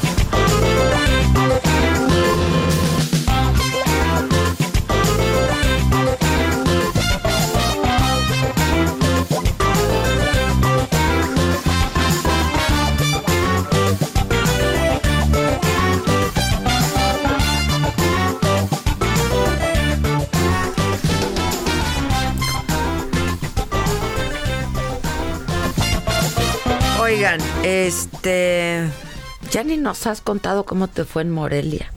Ah, padrísimo. Fíjate que fue la primera edición dentro del Festival de Cine Internacional de Morelia de un festival que se llama Quorum. Entonces, pues promueve la inclusión, la diversidad y hubo distintas muestras y una y premiación, materiales padrísimos, ¿Ah, la verdad sí. Digo, como en todo, habrá algunos que no, que no, que no y que no entiendes, pero sobre todo fue fue padrísimo pues todos los que se dieron cita ahí, ¿no? Estaba en este festival Alejandra Labogue, que, que mm, te mando, por, cierto, muchos, muchos saludos. Y que todos la vemos como de, ay, es pura fiesta. No, no, no, la Labogue, qué bárbara es. Y yo sí se lo dije ahí porque, pues ella, la verdad es que irrumpió en la televisión en un momento en donde no se visibilizaban a personas como ella, ni se ondeaban banderas. ¿no? Y le tocó abrir brecha, pues para que muchos que vinimos después no tuviéramos siquiera que explicar nada. Y es bien trabajadora, es bien trabajadora, la, verdad, súper trabajadora. Este, y es que justo, tienes que ver el programa de ayer de la saga, este, que también este fue un, fue un chavo trans, eh, 28 años, un joven, pero no sé es qué articulado, qué estructurado, qué manera de, de, de de, decir, ¿no? Su, de, exponer y compartir, pues lo que a él le ha pasado, ¿no? Este, me encantó. Le dije que por favor viniera aquí uno de estos días que, que cuando toquemos estos temas, este no sé, cara, yo creo que yo ya estoy muy vieja o algo así pasa porque yo veo a los chavos de 28, 27 años, me hacen pues muy jóvenes. Esta niña de 22, años, caramba, con una entereza y una fortaleza y que ya quisiera uno, ¿no? Este, y pues igual ayer este chavo Diego increíble platicando cómo ha sido toda su transformación y todo el proceso, etcétera, etcétera. Y los veo tan articulados, tan inteligentes, eh, tan seguros de sí mismos. Yo no creo que, pues que, que, que en mi generación este se haya podido ser así, ¿eh? La verdad. Pero se puede gracias a esas generaciones que iban construyendo. Pues sí, también, pero este, bien, la verdad yo estoy muy muy orgullosa de ustedes. y tengo la línea ahora tenemos en la línea Maca Beatriz Cravioto, ella es directora de Ella México y es que va a haber un festival, es el Ella Internacional International Lesbian Festival. Este, y es que vienen vienen representantes de muchos países, pero a ver, que nos cuente ella, Beatriz, ¿cómo estás? ¿Tú estás dónde? ¿En San Miguel ya? ¿O cuándo Hola, ¿qué tal? ¿Qué tal Adela? Buenos días. Y Maca, hola, ¿qué tal? Hola, hola. Este, sí, yo estoy en, San Miguel de Allende, aquí va a ser la sede de la primera edición del la International Lesbian Festival y este, pues sí, e, es un, es un festival para mujeres, como lo dice el nombre, para mujeres de la comunidad eh, LGBT, ¿no? Lesbianas, bisexuales, trans, eh, no binarias, queer, ¿no? ¿Solo mujeres? Así es, mujeres que aman a otras mujeres. ¿Y qué pasa en ese festival? ¿Qué, qué hay? ¿Hay conversatorios? ¿Qué, ¿Qué hay, Beatriz? Pues es un festival muy completo. Tenemos conferencias, eh, tours, tours de arte, de, monumentos históricos para conocer un poco más de San Miguel, ¿no? Em, tenemos entretenimiento, tenemos fiestas por la noche, por ahí hay una pool party en un, en un lugar muy, muy padre que se llama el Valle de los Senderos. Eh, tenemos conferencias em, de todo, ¿no? Acerca de los derechos de la mujer, de los derechos LGBT, de fertilidad, ¿no? Familias lesbomaternales, eh, temas de interés hacia las chicas de, la comunidad, ¿no? ¿Cuál es el fin de este festival? El fin, porque pues, pues no, no es sin fines de lucro, ¿no? Exactamente. Entonces, ¿cuál es el pues fin? ¿Una convivencia? Sí, pero bueno, eh, es a grandes rasgos esto, pero también es eh, todo surge a, por la necesidad de tener espacios para nosotras, que son realmente muy pocos. Siempre para las mujeres del ambiente gay eh, los espacios son muy reducidos o son mínimos o a veces de muy mala calidad, ¿no? Entonces, eh, digo, ya hay muchas compañeras que están abriendo espacios y esto es muy muy positivo, pero bueno, este es un granito más, ¿no? Y de recreación y de entretenimiento, dices, ya. Sí, y de, de, comunidad, ¿no? Para juntar a la comunidad e invitar a las chicas a que salgan del closet, ¿no? A que sean libres en un espacio cómodo y seguro y de buena calidad. Sí, bueno, de buena calidad. Yo creo que dices esto porque pues muchas de pronto quieren ir a un antro y ven a puros hombres gays. No, no Exactamente. Pero de un tiempo para acá hay como distintos movimientos, ¿no? Sobre todo en la Ciudad de México, por ejemplo, la zona es creo que ha creado algo importante, ¿no? Sí, así es. Eh, como te comentaba, hay compañeras que ya están haciendo eh, movimientos, espacios y es muy importante, pero bueno, no apenas es como un poco el despertar de este lado, ¿no? De las mujeres. En cuanto a los chicos, pues hay muchísimas opciones siempre, ¿no? Pero para las mujeres, pues esto va a ser el primer festival internacional. O sea, por primera vez se hace en México, pero eh, es. algo que ya se ha hecho en otros países.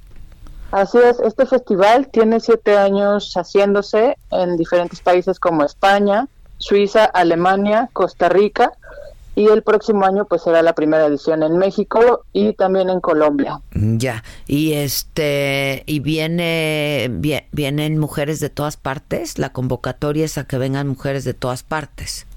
Así es. Sí, esperamos turistas de al menos 20 nacionalidades, ¿no? Ya nos han estado escribiendo chicas de Bélgica, de Canadá, de diferentes países para pedir información del festival y pues para buscar hospedaje, etcétera, ¿no? Ya. Oye, este, dime algo, Beatriz, ¿cuándo, ¿cuándo es el festival? El festival es para marzo del pro del 12 al 16. Ok. Y pues les les estamos sugiriendo que anticipen muchísimo su hospedaje. Porque sí, porque San Miguel se llena muchísimo. muchísimo. Sí, es cierto. ¿Tú vives allá?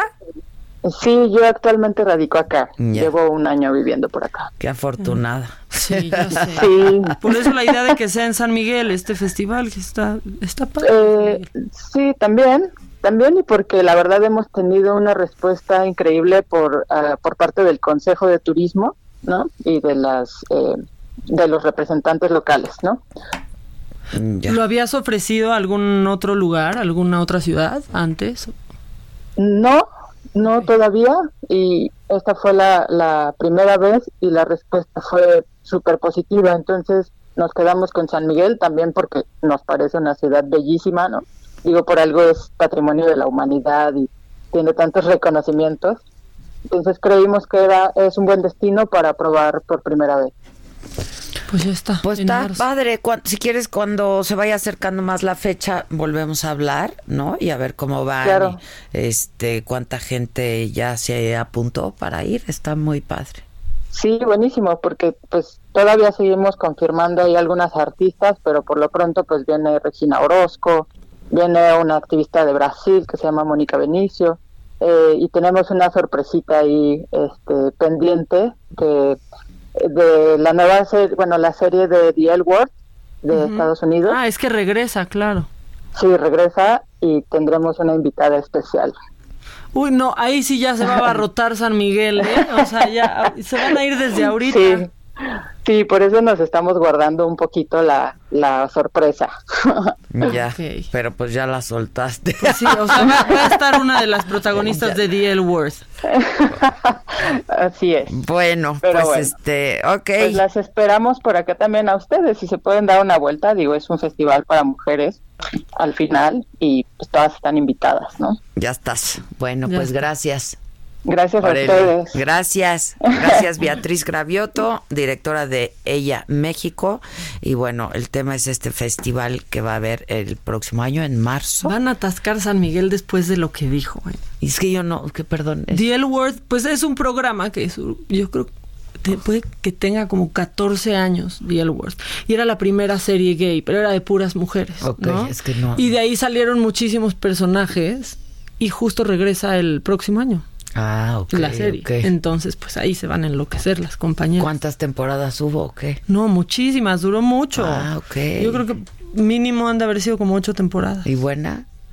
No me acuerdo. No, no, no la vi tanto, la verdad. No me acuerdo, pero fue hace muchos años y pues ellas no han hecho mucho, ¿eh? La mayoría de las actrices no han hecho muchas y son iconos son icónicas de todos modos. De y la siguen comunidad. teniendo una gran, pues ahí como un gran fanbase. Ah, ok. Que va a llenar San Miguel al Pues parecer. pues, imagínate, No. sí, imagínate. No. Está bueno. Sí, cuando- oigan, solo si van, no se casen el mismo fin de semana las que se conozcan ahí, por favor, ¿no? O sea, ¿qué hay que decir? Ya, qué bueno que se van a conocer, no se van a regresar ya viviendo juntas. Ah, sí. No.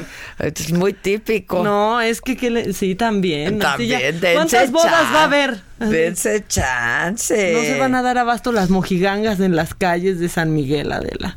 Este. Oye, hablando de mujeres, es que leí aquí una cosa, perdón que cambie el tema, pero leí una nota que dice, roban más autos a las mujeres.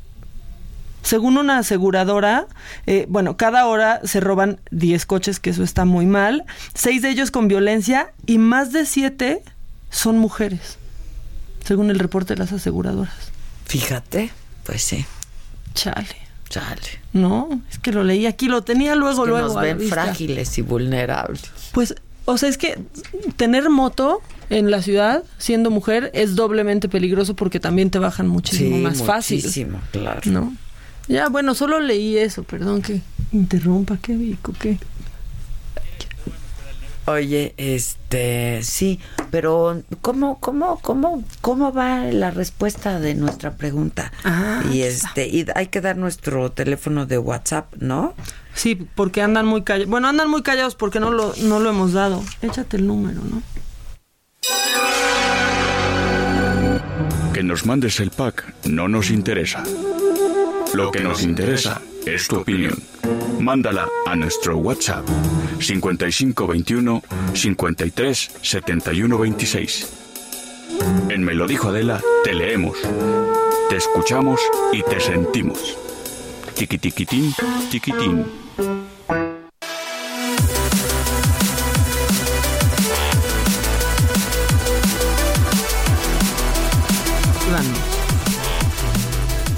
Ah, mira, aquí está. Cambia tu percepción sobre lo ocurrido en Culiacán después del informe presentado en la mañanera. A nuestra pregunta en Instagram, el 14% dice que sí cambió, el 86% dice que no cambió.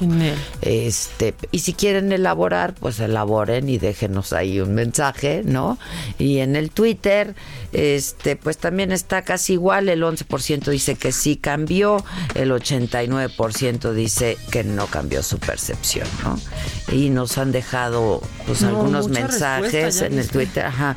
Dice, si bien la captura no tuvo tintes de violencia, es más que obvio que cuando Ovidio llamó a su hermano Archibaldo, agilizó a toda su gente para rescatarlo y el miedo de ver armas de alto calibre eh, inmutó a las Fuerzas Armadas y a su alto mando. Me mantengo en mi postura. Eso dice Mario Alberto Merino. Chapis dice, ese informe es una película barata, muy mal hecha en una semana, solo les faltó llevarle flores y mariachi. El Talachas ahora queda constancia de las babosadas que se hicieron. Israel G dice, se me hace peor, hay un punto en el que Ovidio dice, ya me entregué. Este Julio César Andrade, peor aún, una pena el informe. Excel- eh, Víctor Hugo Nango González dice: Excelente día hasta que pude escucharte. Felicidades para mí, felicidades para todos. Gracias, Víctor Hugo. Qué bueno que ya pudiste escucharnos. Eh, Juan dice: No cambia nada. Sigo pensando que AMLO hizo lo correcto, dadas las circunstancias. María del Carmen en Culiacán, ya sabíamos todo eso. Sin duda hay traidores dentro de la corporación. Por cierto, al Chapo no lo rescataron porque no quisieron. Todo era negociado, ya lo dijeron los testigos en el juicio del siglo. Este, ¿tú tienes algo? Sí, bueno, y también dicen que creen que el humanista y preocupado por su gente, pues fue en realidad Ovidio Guzmán. Que cuando les decía, ya, ya no quiero más, es más, ya, ya me entregué. A eso están haciendo alusión. Y buen día, Maca y Adela, esto en WhatsApp, solo para saludarlas y felicitarlas por su gran programa de radio. Hombre, muchas padre. gracias. Siempre y con muy buena información. Felicidades. Oigan, este, eh, por favor, sí participen, ¿no? Con, con Sofía Arevalo y con su campaña. Ya subí a mis redes, yo y a mi Instagram. Y este y un teléfono de, pusimos un teléfono de WhatsApp, es el de ella, para que, pues para que participen de la campaña que está haciendo. Es una joven eh, pues que le acaban de diagnosticar hace muy pocos meses una enfermedad, este, pues que solo escucharla, ¿no? Este, pues es, es terrible y ella pues lo ha enfrentado con una gran fortaleza y con una gran actitud. Está su nombre, eh, subí una historia en el Instagram de Adela Micha, eh, viene su blog, viene su nombre y también pusimos este todas sus redes. Entonces ojalá que, que apoyen con esto, ¿no? Sí, la verdad que se sumen. Y eso de donar la trenza está, está bien, la verdad. Yo conozco a mucha gente que lo hace. ¿Ves ya? ¿Será que invitan a Kate Monning? Por Dios, mi primer crush. ¿Ves? Ya está la gente pensando a quién van a invitar a San Miguel. No, es que si hacen eso, ahí sí ya. Va a estar pero, eh, desquiciado y más lleno. ¿Quieres el Never? A ver, es que este. Never yo creo que sí te gusta. A mucho. ver, viene, viene, Echa el audio. Never forget. No, no voy a decir nada. Tú pon directo. Para que se escuche Adela y se emocione, tal vez. A ver. Gentlemen, the director of the Mercury Theater and star of these broadcasts, Orson Welles. We know now that in the early years of the 20th century, this world was being watched closely by intelligences greater than man's, and yet as mortal as his own. We know now that as human beings busied themselves about their various concerns, they were scrutinized and studied, perhaps almost as narrowly as a man with a microscope might scrutinize the transient creatures that swarm and multiply in a drop of water. With infinite complacence, people went to and fro over the earth about their little affairs, serene in the assurance of their dominion over this small, spinning fragment of solar driftwood, which by chance or design man has inherited out of the dark mystery of time and space. Luego, luego dijiste, qué voz. No, pues claro. Porque ya te la ayunó. Sí. No, ya te la sabes. Bueno, en caso de que Ya te ustedes la no- ayunó. Ya te la ayunó. En caso de que ustedes no, pues es Orson Welles. Y fue en 1938, justamente el 30 de octubre, pues que provocó el pánico en ciudades enteras, eh, ¿no? Con esto de la guerra de los mundos, pero... Pero aparte a mí, lo que más me gusta de esta, de esta historia es que de verdad yo pensé que era nuevo, pero ya desde, mira, desde 1938 mucha gente no escucha a Adela. Al principio lo anunció. Al principio dijo que iban a hacer esta narración Sí, lo en anunció, conjunto. es que la gente no escucha. escuchan. En conjunto con la Mercury Theater Pero Company. eh, lo hizo para... Qué gran ejercicio, Qué caramba. gran ejercicio. Qué la gente estaba ejercicio. aterrorizada pensando que ya estaban siendo invadidos, ¿no? Entonces, bueno, a mí es una de mis historias favoritas, Sí, pero el dato sin duda. de que en realidad se hayan asustado o porque no escucharon o porque llegaron tarde a, a poner la radio, a sintonizarlo, pues es este increíble y yo creo que es el momento épico de la radio en el mundo, ¿no? Es la mejor historia que puede contar la radio, sin duda, Sin esto que hizo duda. Orson Welles. Sin duda. Y sin teníamos duda. que recordarlo porque es mi favorita. Sí, claro. Ese sí es un never, never, never. Neversisimo. Neversisimo forget. Este es un always remember en realidad. Exacto. ¿no? Sí. Bueno, pues ahí está mi, mi never. No, te digo, Vic, es que dice Víctor que la gente sigue sin poner atención, pero es que yo pensaba que era algo nuevo. No sé si te ha pasado de pronto. Subes una foto a Instagram y pones un pie de foto. Explicando, por ejemplo, haz de cuenta. Subes un promo de la saga, ¿no? Vamos a hacer este bonito ejercicio. A ver. Subes un promo de la saga diciendo, de lunes a jueves a partir de las 7 de la noche. Y de pronto lo que hay debajo es, ¿a qué hora es? Sí. ¿Qué días? ¿En dónde pasa? Cuando están todos los datos ahí, Sí. la gente se va solo con la imagen, Sí. pero no lo lee, Es cierto. ¿no? Compren sus boletos aquí. Ajá. Disculpen, ¿dónde compro los boletos? ¿Te cae? ¿Te Sí. cae? Pero aparte ya le respondes a uno que puede leer todos y siguen, Y y, siguen. siguen, y siguen, y siguen, y siguen. Es impresionante, Sí, pero, sí. pero pues no es nuevo, entonces perdamos la esperanza, no se va a solucionar pronto. O sea... es-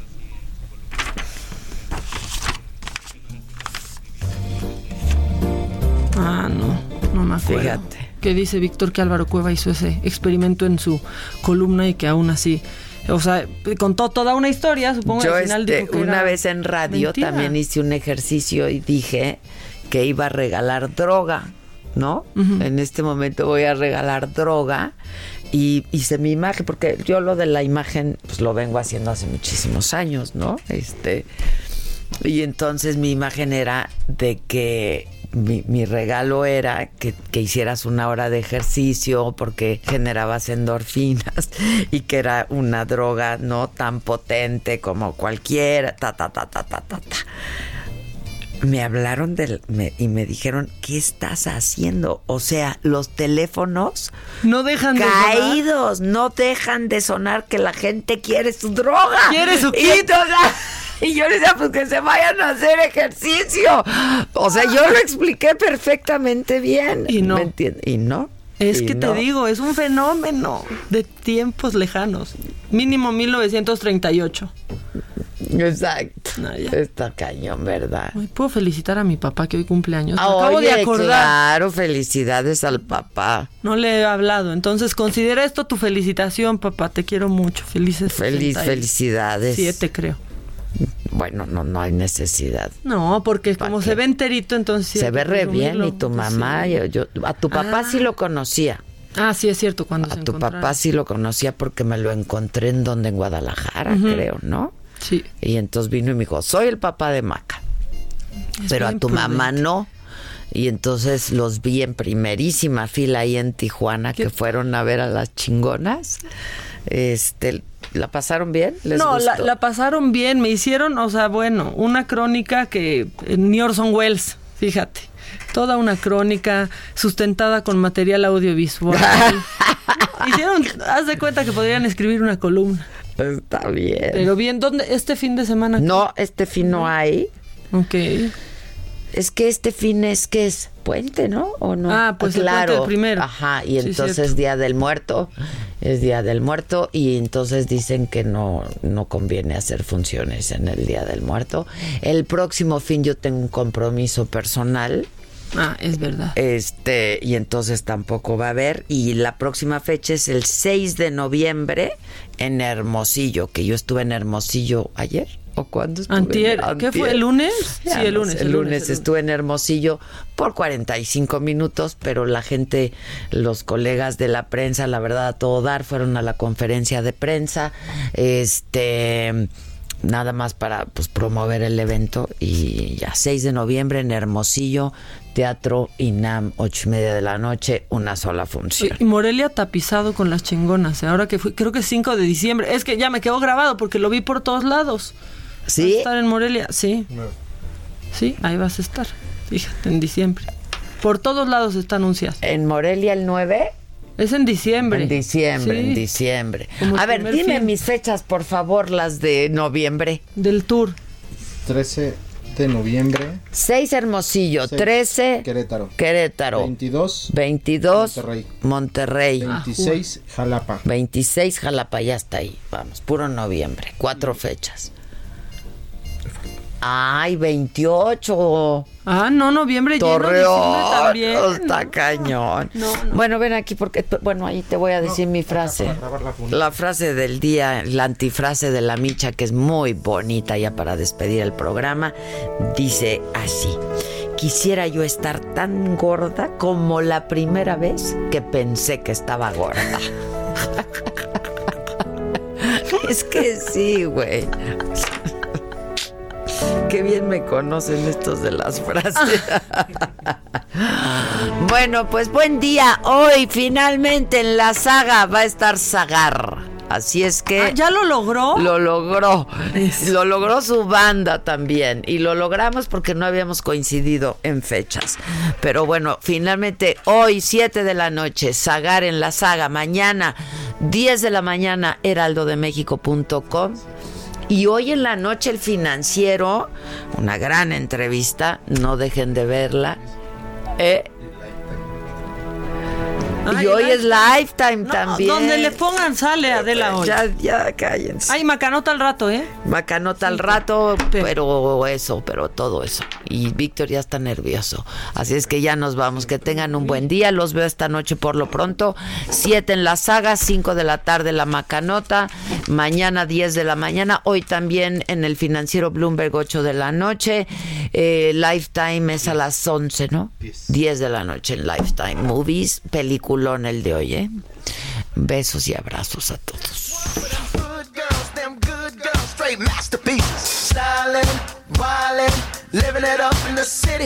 Got Chuck's on with Saint Laurent. Gotta kiss myself, I'm so pretty.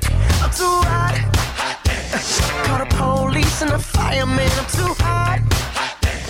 Make a dragon wanna retire, man. I'm too hot. Say my name, you know who I am. I'm too hot.